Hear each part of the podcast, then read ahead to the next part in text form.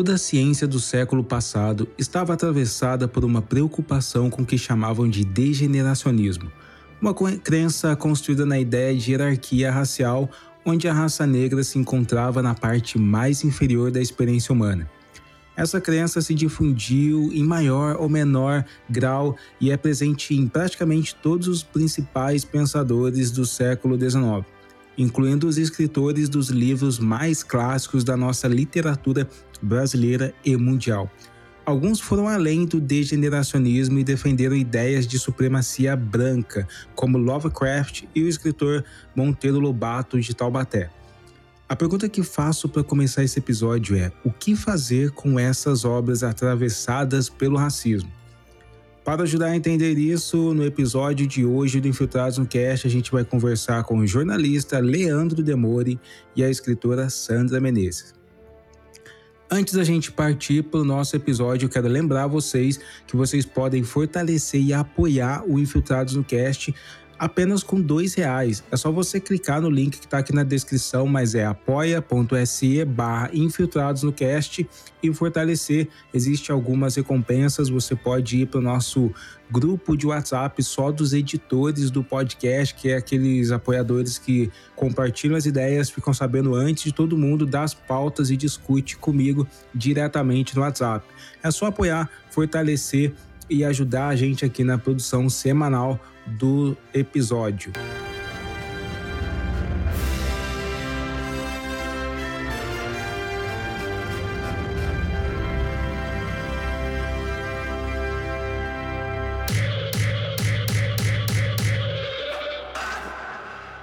O prazer estar aqui recebendo Leandro Demore e Sandra Menezes no Infiltrados no Cast. Como é que você tá, Leandro? Tudo bem, mano?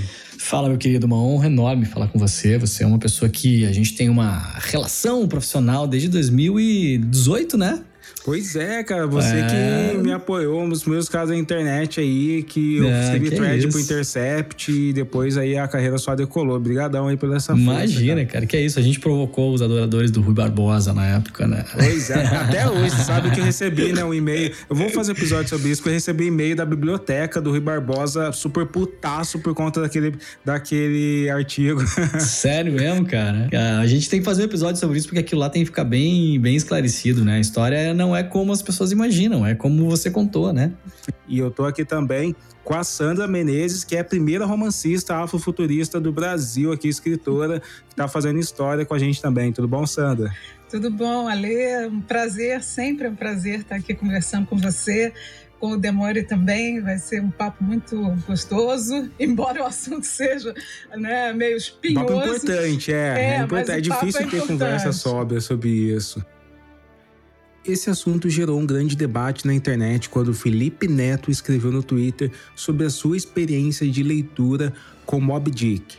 Felipe Neto, que inclusive eu conversei com ele no Twitter, né? ele chegou a me retweetar, a retweetar as minhas respostas sobre o tweet dele falando de Mob Dick. Ele perguntava exatamente o que fazer com esses livros ali do século XIX, onde ele encontra muito do racismo. Moby Dick é um romance publicado em 1851 pelo escritor estadunidense Herman Melville. O livro utiliza muitos tropos, imagens racistas, em sua maioria que descrevem aqueles povos, entre aspas, selvagens, pessoas de peles marrons que eram, entre aspas, canibais, e obviamente ele utiliza uma linguagem miserável para descrever pessoas negras. Tem um trecho do livro que o menino Pip que é o garoto preto, ele implora ao grande Deus branco lá em cima, em algum lugar na escuridão, para que tenha misericórdia deste pequeno menino negro aqui embaixo. Além do mais, o Pipe ele passa a meditar sobre o fato de que, mesmo que sua pele seja escura, os seus ossos são brancos, então eles têm algum tipo de brancura de valor dentro dele. Olha só que absurdo. O livro também traz confrontos racistas no barco. Né? É, tem um marinheiro que ele olha para um arpoador negro, que é o Dago, nome desse personagem, e ele diz diretamente que a tua raça é o inegável lado escuro da humanidade, diabolicamente sombrio. Não é uma questão só do autor estar imitando, emulando, usando da ficção para imaginar personagens racistas. A Mob Dick tem um capítulo total que fala sobre a brancura e o Melville constantemente está utilizando esses pensamentos degeneracionistas e racistas sobre como o branco é superior, é, inclusive fazendo correlações de biologia e de comportamento. Particularmente, eu acredito que se livrar de toda essa literatura racista, ir na biblioteca agora e botar fogo nela, por exemplo, é, pode causar um dano na memória nacional tão grande quanto Rui Barbosa promoveu a ordenada destruição dos arquivos da escravidão. No caso, o que o ato de queimar os arquivos da escravidão promoveu foi o impedimento de que o país tivesse lembrança dos nomes das fazendas e dos senhores de engenho que escravizaram africanos e seus descendentes no Brasil. Queimar os livros talvez seja um ato de que possa impedir que as gerações futuras é, comprovem o quanto alguns desses autores foram racistas. O ponto da nossa discussão aqui não é sobre queimar ou atacar esses livros, mas como lidar com eles dentro da nossa sociedade. Será que a gente precisa levar eles para as escolas? Será que crianças precisam ter contato com linguagem racista? é, na sua infância. Então, essa é a questão, que, o nosso ponto de partida para discutir esse episódio. Ô Demônio, vamos começar pelo seu tweet, porque a conversa partiu do, do Felipe Neto fazendo aquele tweet sobre Mob Dick, você comentou lá também de um livro do Érico Veríssimo que você estava lendo para o seu filho e aí você resolveu parar. É isso? Pode explicar para gente? É, o Felipe Neto acabou tweetando sobre Mob Dick, que é um, um, livro já mais antigo, enfim, tem episódios de violência, tem uma certa romantização da caça às baleias e tal, né?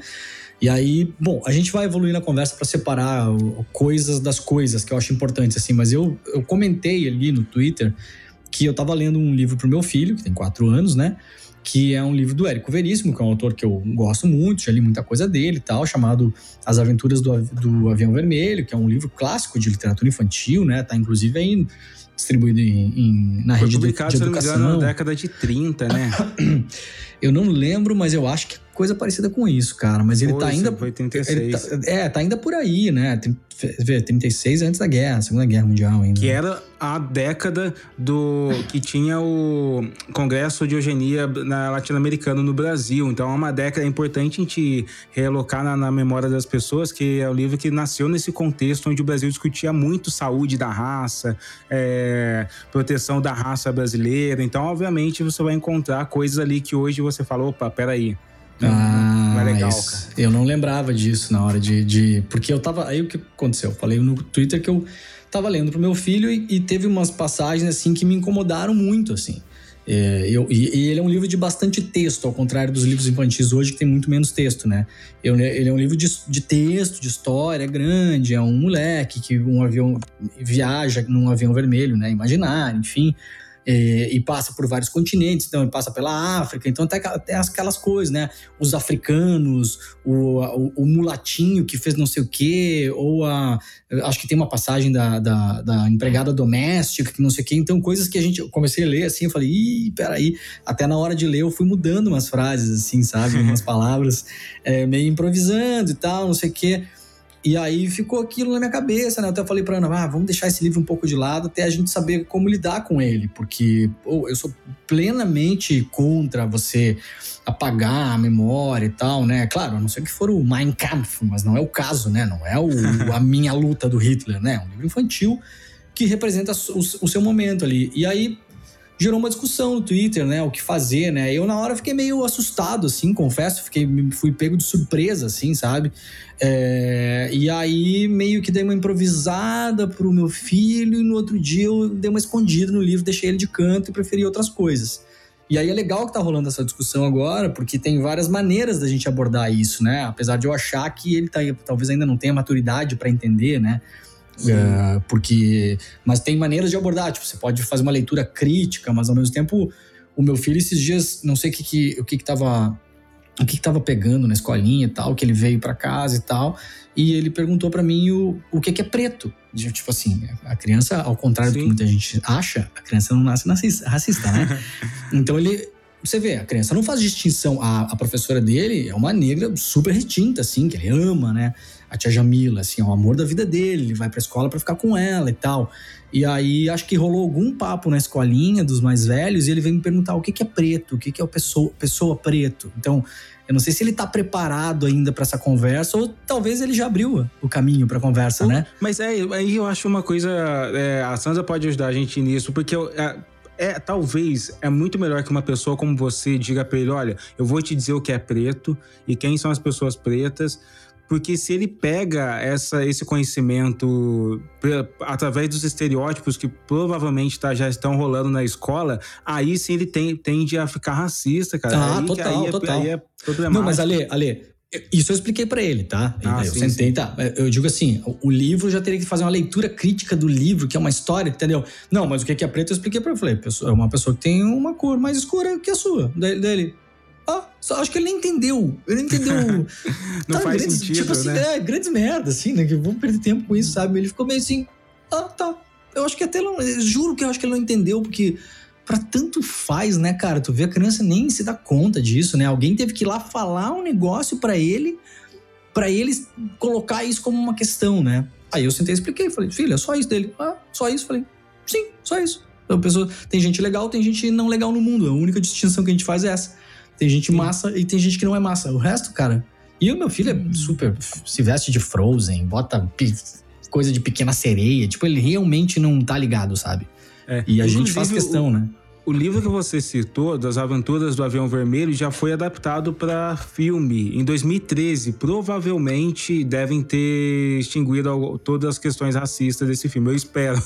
2013. e é. e para você, Sandra, é, você é uma escritora e eu tenho certeza que da década de 80 e 90 a gente via, por exemplo, piadas do Mussum na TV.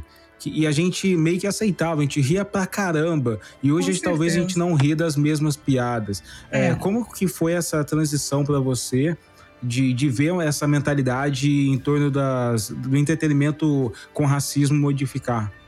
É, na verdade, é, é muito lentamente, né? Porque, na verdade, não, ainda não houve uma, uma modificação grande, né? Na, no humor, a gente pode até considerar que sim né, que está havendo mais consciência e já não está se fazendo assim, comentários é, racistas ou homofóbicos como se fazia antigamente, ou sobre alguém com uma deficiência ou, enfim, física. Mas é, isso é, é, muito devagar, porque, é, na verdade, é, a gente ainda lida, e as crianças, principalmente, o que é mais preocupante, com aquela questão das imagens de controle, né? Que é uma coisa até que a Winnie Bueno, né, enfim, publicou um livro há pouco tempo sobre essa, essa, essa, esse estudo, uma pesquisa da Patricia Hill Collins, né, uma, enfim, estadunidense, professora, sobre essa, essa forma do poder, das esferas de poder, é, manterem sob controle a sociedade com esse, essa, essa esse sistema de racismo estrutural. Então, as crianças elas são assim alvo é, constantes dessas imagens de controle e ainda bem que as crianças, algumas crianças como seu filho, por exemplo, nesse primeiro momento em que ele sentiu essa dúvida, essa questão do que é preto e o que não é, ele se reportou realmente a você, porque ele, dependendo de a quem ele se reportasse, ele poderia ter uma resposta que poderia marcá-lo para o resto da vida. Do ponto de vista de, de formação mesmo, é, de conceitos, né? formação intelectual, formação de caráter. Porque eu, eu digo que é formação de caráter porque os pais, não só os pais, todos os pais de todos os tipos de filhos ou de todas as raças deveriam considerar essa questão do, do não ser racista como uma questão de caráter. Assim como você não quer que o seu filho, você ensina ele a não, não roubar, não matar, não, não cometer delitos assim ou assado, é, ele precisa saber que racismo é crime. Então, é, isso tem que ser desde pequenininho. Ele, tá, ele, ele não pode incorrer, de repente, numa situação em que é, o caráter dele, ele tem um desvio de caráter por causa disso. Mas essa, indo para essa questão dos livros, né? É, eu também penso como você, eu acho, ali é como o Demora, eu acho que não tem que ter essa coisa de sair queimando o livro, mas eu acho que a gente não deve é, aceitar né, essas referências racistas que, é, na minha época, por exemplo, não eram questionadas. Na minha época de escola, de juventude, como você mencionou, essa coisa dos anos 80, é, e, e, a gente tinha, né, dentro de uma orientação pedagógica, é, nas cadeiras de literatura, por exemplo, aqueles romancistas que romanceavam o racismo. Porque dentro das ficções que eles criavam, é, daquele mundo colonial, daquelas mocinhas, daqueles príncipes, sempre é, existia uma outra referência meio que naturalizada, violenta, né? violenta. Ah, o negrinho preguiçoso que estava no quintal e aí a mãe chamou a mãe preta, isso, aquilo. Então, assim, assim, é, é, talvez de uma forma não tão tendenciosa quanto o Monteiro Lobato, por exemplo, que fazia isso com é, racionalizando realmente com intenção de criar uma, uma um conceito ou de manter um conceito e de influenciar crianças, que isso é uma coisa assim para mim muito mais criminosa do que do que a gente Não, inclusive, assim, eu, eu, tenho que contar do Monteiro Lobato. Peraí, eu tenho que contar do Monteiro Lobato porque entre o ano 2000 e 2005 eu vivi em Taubaté. Eu, que é a cidade onde ele nasceu, que hoje é, ainda é tida como a capital da literatura infantil. A gente tinha uhum. Monteiro Lobato, eu estudava escola municipal é, de janeiro a dezembro nas escolas. E o que acontecia com crianças negras é que, assim, qualquer pessoa, de pele clara ou não, negra, era, era o Saci.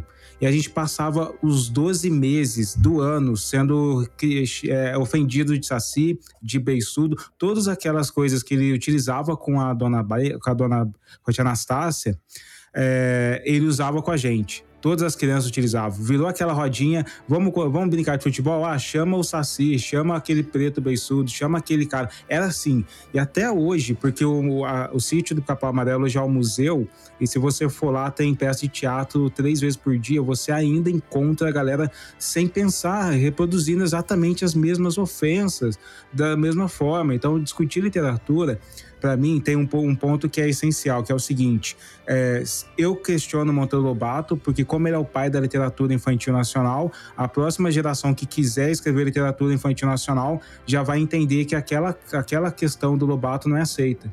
E se a gente não critica, eu acho que a questão é não queimar os livros, mas também não deixar eles soltos abertamente para que as pessoas não pensem sobre o que tão, estão dentro deles pensando no, no, no, na questão do, do tweet que eu fiz também, né? E, e Sandra, queria te ouvir também. Assim, eu separo as coisas. Porque uma coisa você está falando de adultos consumindo literatura. Aí a mesma coisa você não vai. Você tem uma iconografia hoje pop, por exemplo, em relação ao poderoso chefão, ao Dom Corleone. Tem camiseta, tem caneca. Eu visitei a cidade de Corleone, no interior da Sicília, para escrever o meu livro, que é um livro sobre máfia.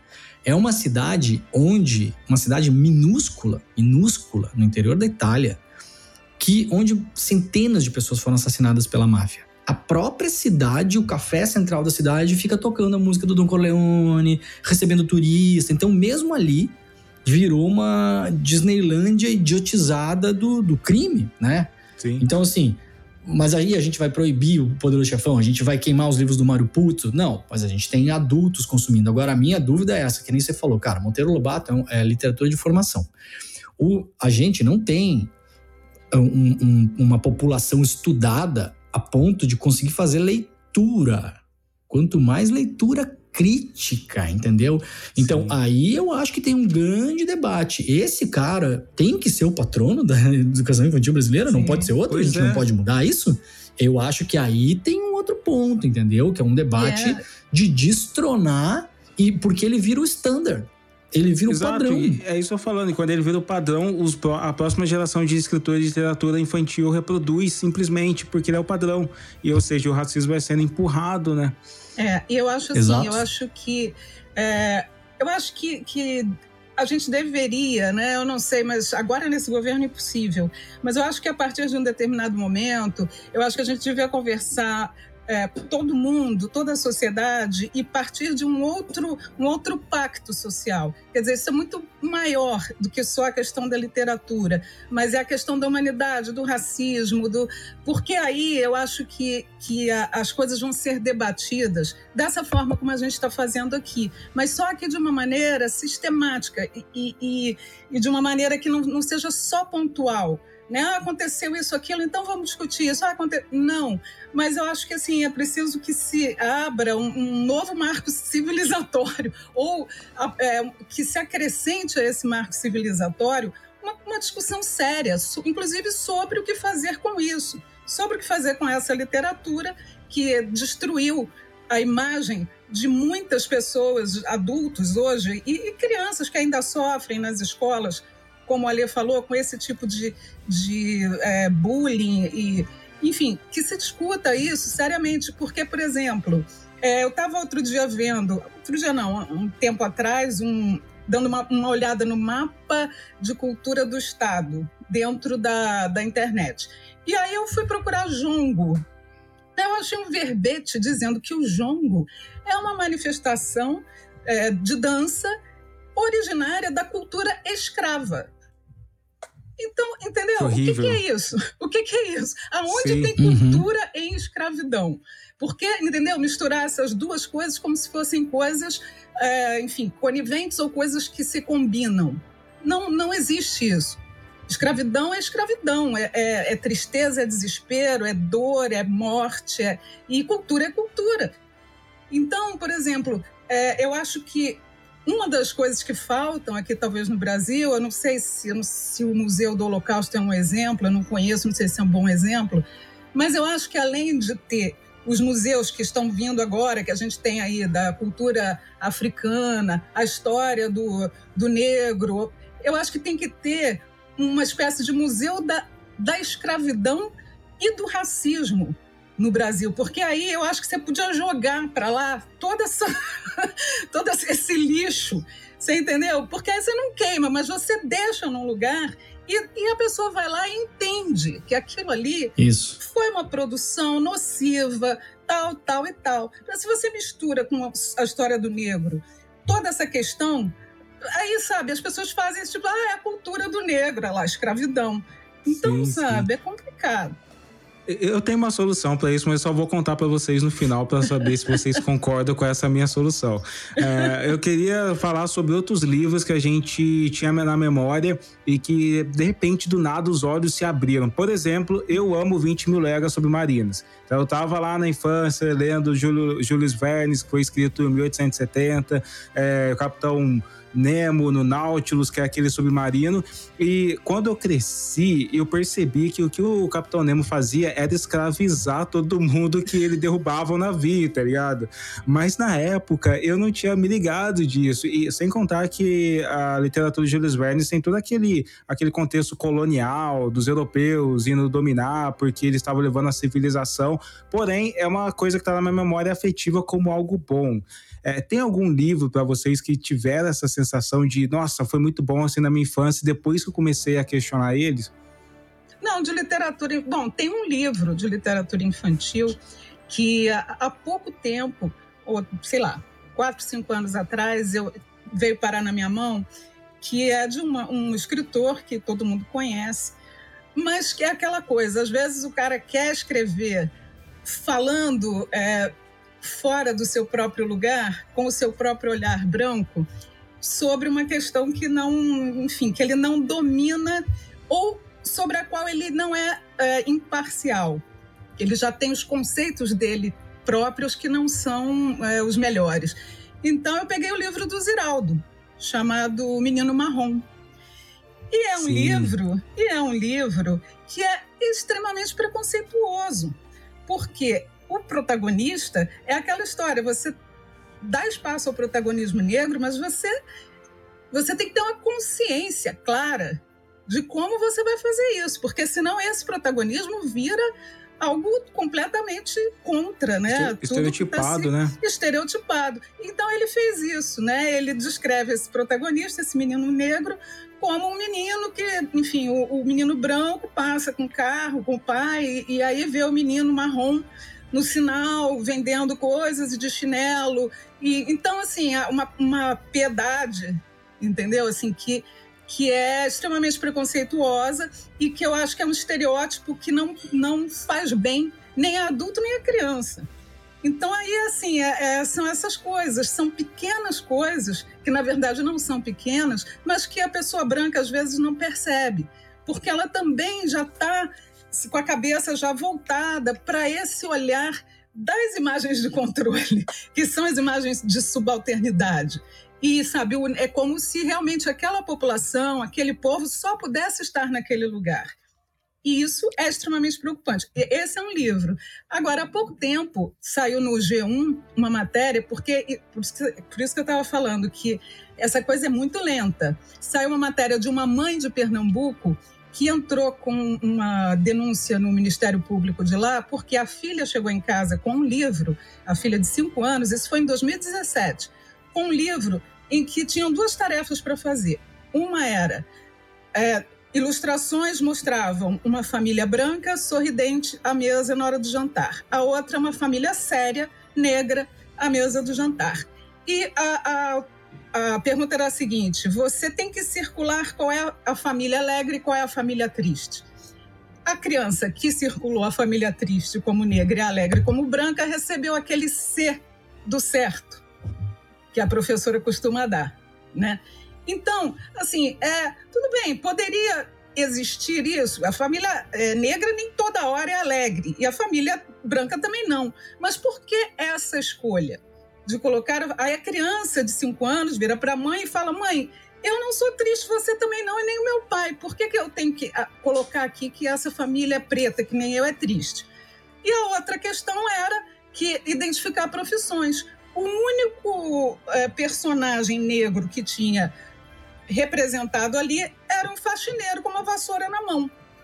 Então, assim, é, sabe, é, é uma, sobre que é, é, sobre que há nova escrita para exatamente acabar com essas imagens que existem no passado. Aqui traz um ponto mega essencial, porque durante todo o episódio você e o Demores estão falando, por exemplo, da importância da escola. Então, tal, a gente está falando aqui, ó, os livros racistas, é, talvez eles não precisem estar nas escolas em um momento onde a gente tem uma sociedade, como o Demore falou, que é, da, é um pouco incapaz de ter uma leitura completa. Tem um dado sobre isso, né, que a cada quatro pessoas, uma só tem uma leitura completa. E talvez esses professores que têm essa capacidade de interpretação, ele está abarrotado com 40 alunos numa escola pública para lidar com como filhos dos outros, tá ligado? Então a gente tem um problema muito mais grave que vai além do será que eu consigo interpretar? É, será que o professor consegue transmitir para tanta gente num, numa escola tão defasada e tão problemática, não é? É, tem. tem... Bom, aí, Ale, eu, eu como pai, assim, tem várias questões que eu me coloco para além, inclusive, da leitura crítica, né? A partir da escolha, por exemplo, né? do material didático, né? É, a gente ainda hoje, por exemplo, se você for olhar as histórias infantis que são distribuídas no geral, não só em escola, mas eu tive um trabalhão, eu e minha esposa, em bloquear um monte de conteúdos do YouTube pro meu filho, por exemplo, né? É, de youtubers que a gente acha que é muito em cima de Monark, com certeza. É, o Monark nem chega lá. Mas tem uns Monark Team, né? Tem um tem uma duplinha de, de, de, irmãos russos, por exemplo, que a vida deles é só comprar coisa e carrinho, coisa cara. Então a gente foi. E daí, quando chegou na hora das histórias em quadrinhos, cara, ainda o que é muito distribuído é a história em quadrinho europeia né?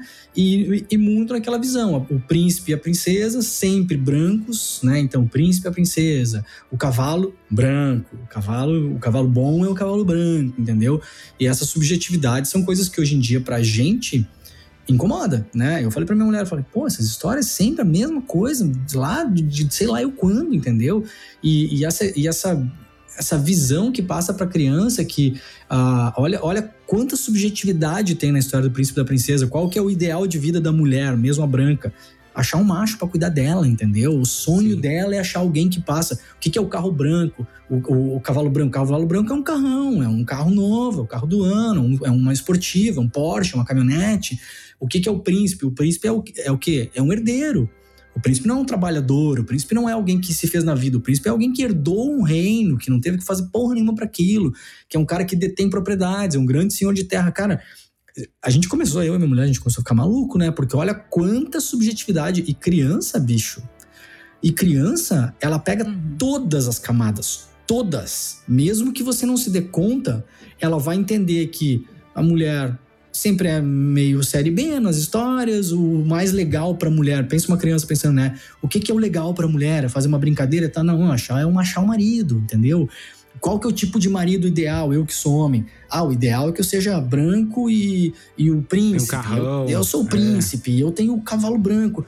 Daí a gente começou a bloquear essas coisas. E, e para nossa sorte, a creche que o nosso filho estava antes e que está agora, ela incentiva muito a literatura renovar essa literatura, né? Então tem outras histórias, tem o kibungo, tem histórias africanas, né? De, de da literatura de formação é, afro-brasileira. Então você vai indo para outras coisas. Aí, pô, você já dá uma outra dimensão para para coisa, né? E aí eu tava lembrando assim, você falou, pô, o que que, o que que eu acho que mudou muito a minha visão? Obviamente Monteiro Lobato que a gente já falou, como adulto, eu acho que as histórias do Jorge Amado mudei muito a visão por um papo que eu tive esses dias, porque na história do Jorge Amado a mulher sempre se fode, sempre, sempre ou apanha, uhum. ou some, ou é expulsa. Ou é, é um negócio incrível. Como assim, objeto, é. né?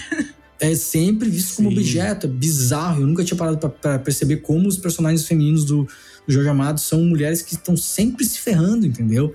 Então ali também mudou minha visão, assim, e e aí, por outro lado, uma, uma quando a gente estava fazendo essa revisão de histórias para a gente bloquear no, no, YouTube, né? Porque o meu filho ele gosta muito de história, história longa, assim, ele gosta de ver filme longo. Então ele ficava ali vendo a história do, do, do, da princesa, não sei o que, lá, mil horas vendo aquela porcaria lá. Daí a gente, daí eu lembrei do Negrinho do Pastoreio. Eu não lembrava se o Negrinho do Pastoreio eu, se eu tinha revisto, né? E o Negrinho do Pastoreio talvez seja um, um bom exemplo, assim, né? Porque o Negrinho do Sim. Pastoreio ele é ele não é muito comum no Brasil, não, é uma lenda mais, mais específica do sul do Brasil, ele é muito era comum. dos gaúchos, assim, tá. Isso, na minha uhum. infância era uma das grandes lendas, né? Até ele era quase um, um, santo popular, assim, quando você perdia alguma coisa, você acendia uma vela para o negrinho do pastoreio te ajudar a encontrar. Então ele, ele ocupou esse lugar. E a história do negrinho pastoreio é aquilo: ele era um, um menino escravo, escravizado, filho de escravos, né? E, e aí o, ele ficou uh, a cargo de cuidar de um cavalo, ou seja, do carro, do carrão do dono dele, né? E o cavalo foge, e aí o dono descobre que o cavalo fugiu, o dono uh, dá várias chibatadas nele e, e, não contente, né, de modo sádico, sádico, joga ele em cima de um formigueiro para ele ser comido pelas formigas.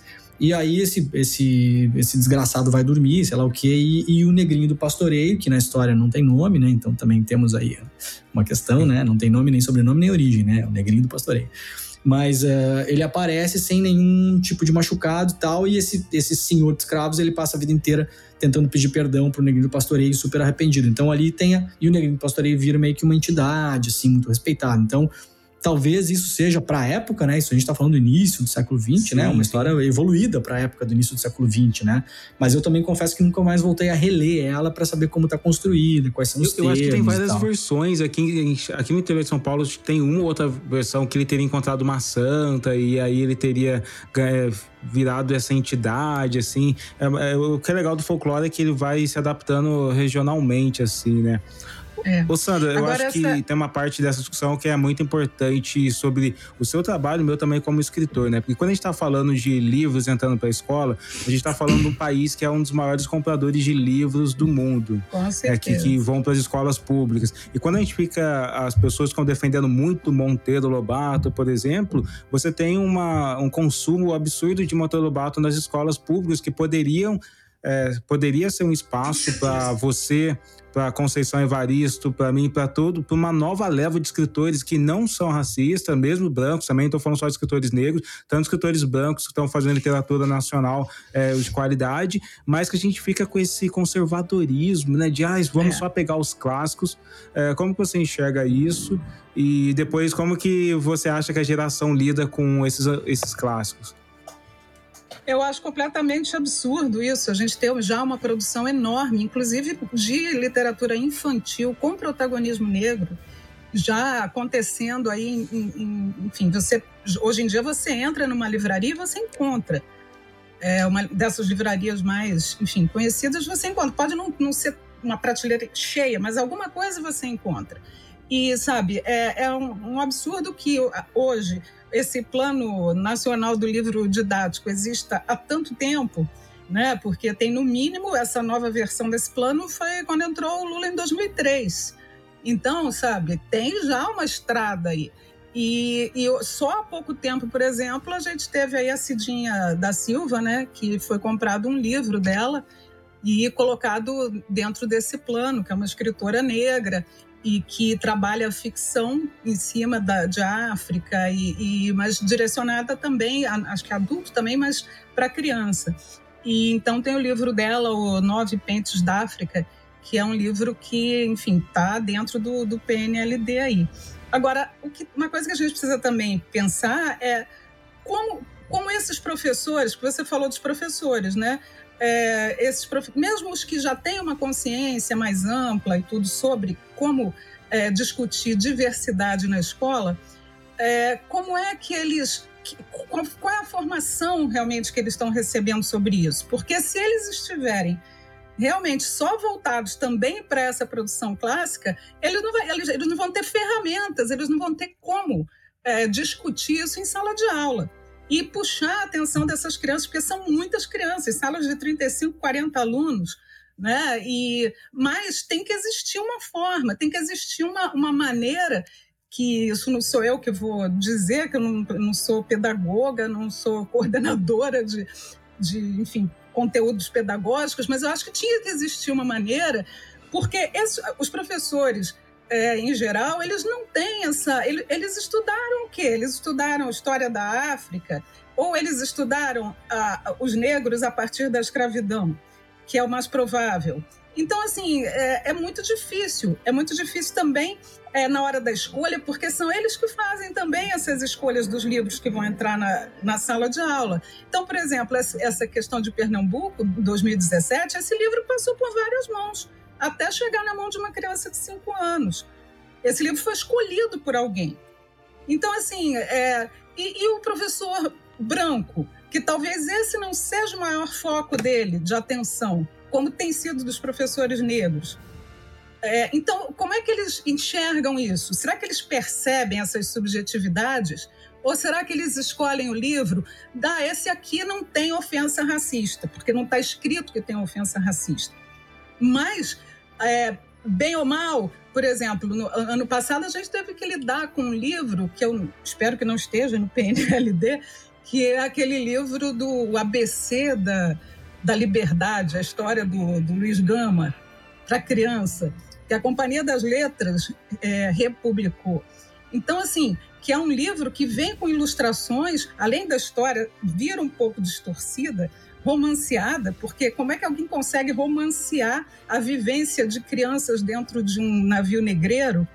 É, vem é, ilustrações de crianças brinca negras brincando de roda no convés e concorrentes penduradas como acessórios Sim. daquele ambiente. Então, sabe, essas coisas são muito, muito preocupantes. Eu acho que é que aí tá, tá demorando demais para a gente discutir isso assim de uma forma mais séria, sabe, no país. É, e isso aí é gerado por um problema novo que assim agora tem uma lei de acesso que você precisa incluir literatura sobre é, representatividade afro nas escolas. Então o meu livro mesmo Raço de Resistência está em todas as escolas é, estaduais de São Paulo. Aí o que acontece? As grandes editoras vão lá, olham o edital e começam a produzir qualquer coisa que tenha preto ali só para para vender.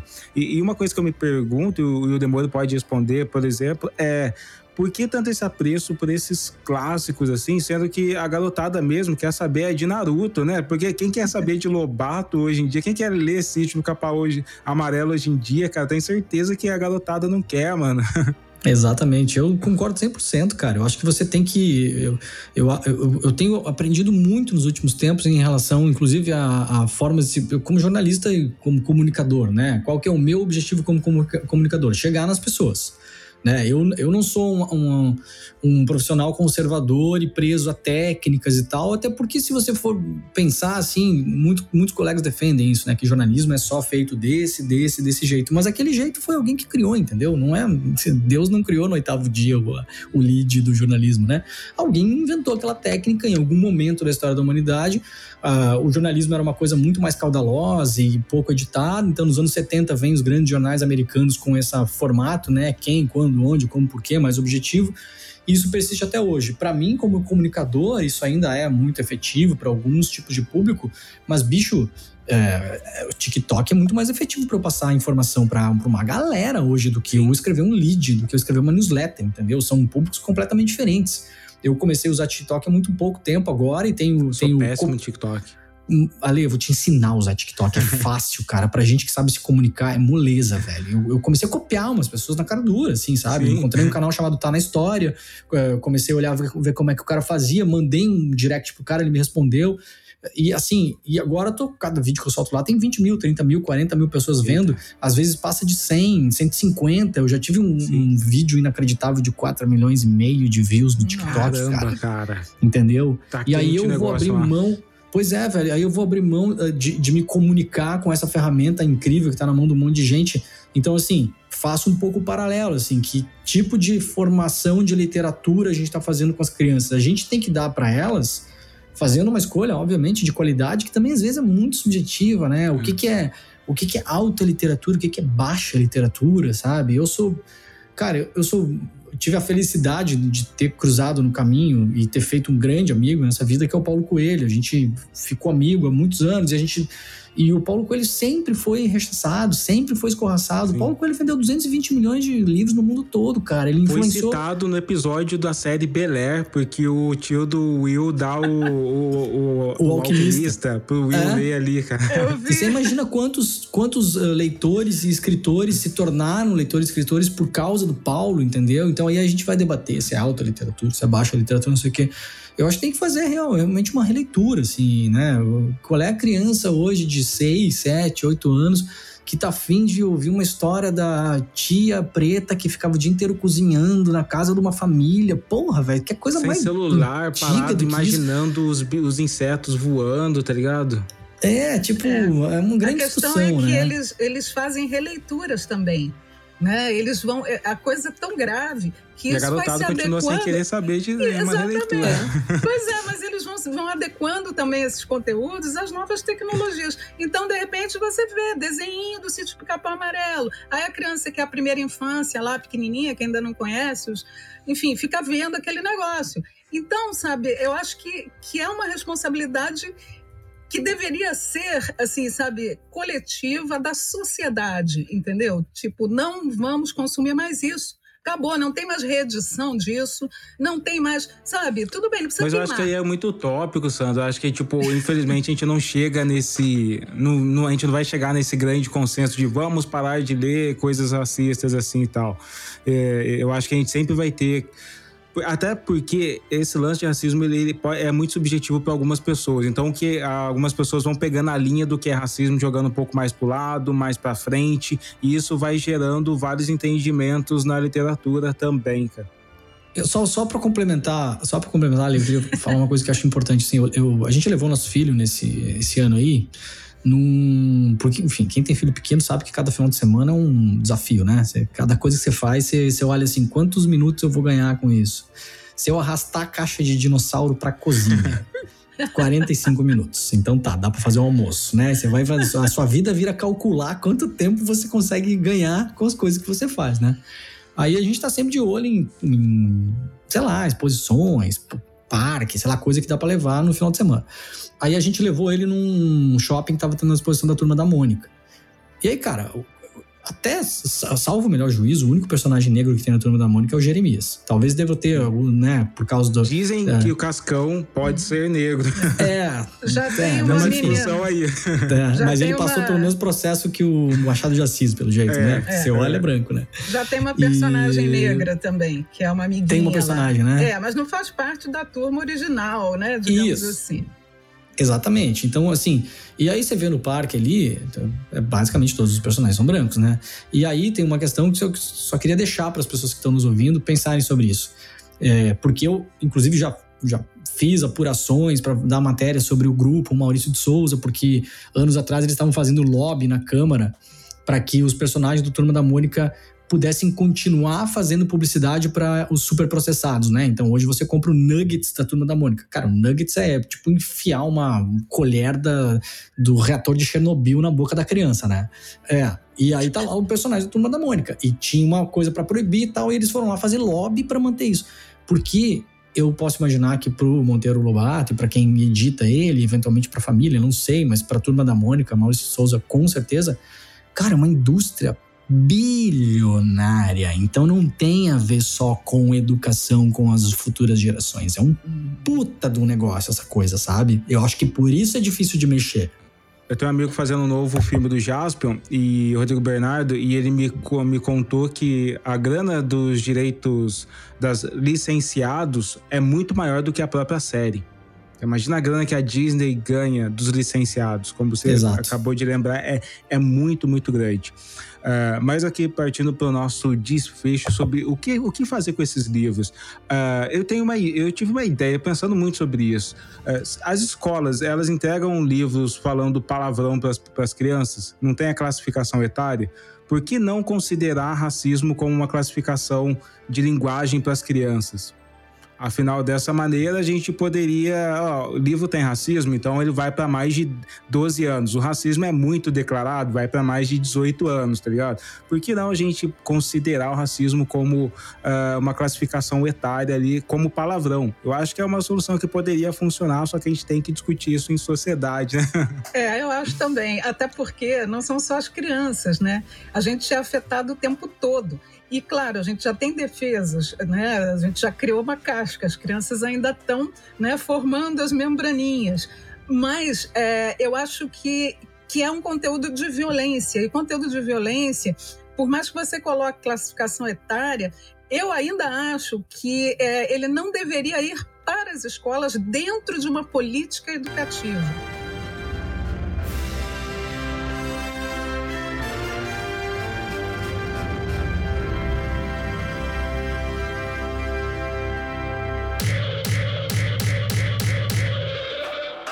Mas eu quero agradecer demais aqui a participação da Sandra Menezes e do Leandro Demores. Os dois vão voltar aqui com a gente, porque super convidados especiais. O Leandro tá com toda uma produção de conteúdo lá própria também, né? Que tem como você apoiar o Leandro também. Quer falar um pouco mais sobre isso? Né? É, eu tô com um canal né, ali no YouTube, então quem quiser procura YouTube lá, Leandro Demore. Quem quiser assinar meu newsletter, é de grátis, agrandeguerra.com.br. E aí na newsletter tem todas as informações para quem quiser apoiar, então chega lá, subscribe a newsletter, segue nós lá no YouTube que esses papos todos estão rolando lá eventualmente também. É isso, a Sandra tá aí produzindo, escrevendo pra caramba, né? E ela é. recém lançou o primeiro romance afrofuturista é, de uma mulher aqui no país, né, Sandra? É, é, O Céu Entre Mundos, que agora é finalista do Prêmio Odisseia, que é um prêmio de ficção científica, de literatura. Olha só, né? parabéns aí. É, estou muito feliz só pesado. com a indicação, porque é de um montão saírem três e ele ser um deles, eu fiquei muito feliz. Caraca. E assim, quem quiser conhecer a história, é editora Malê, entra no site da Malê, ou então, e tá, tá em tudo quanto é site aí também, é, enfim, para compras de livros. E qualquer coisa, se quiser conversar sobre o livro, quiser, enfim, bater um papo, meu Instagram, Sandra MS Menezes, né? O arroba é esse. E, e vamos em frente, vamos lutando aí como a gente pode, né? É isso, todos os links do Leandro, da Sandra estarão aqui na descrição do podcast. Não deixa de fortalecer o Infiltrados no Cast também e colar lá no nosso Telegram. Tem o um canal Telegram para a gente continuar a nossa conversa. É só clicar no link e a gente se encontra na próxima semana no novo Infiltrados no Cast. Até mais, pessoal. Tchau, tchau.